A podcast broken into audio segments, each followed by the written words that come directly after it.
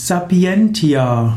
Sapientia ist ein lateinisches Wort und bedeutet Weisheit. Sapientia ist auch die Bezeichnung für das Buch Die Weisheit Salomos. Es wird als Sapienta, Sapientia Salomonis bezeichnet.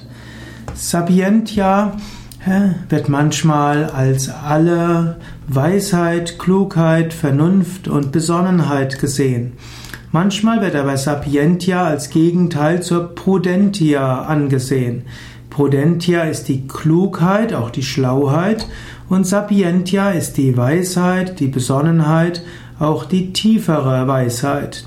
Sapientia ist auch die Einsicht und das, was von tiefer ja, Verständnis und Liebe geprägt ist.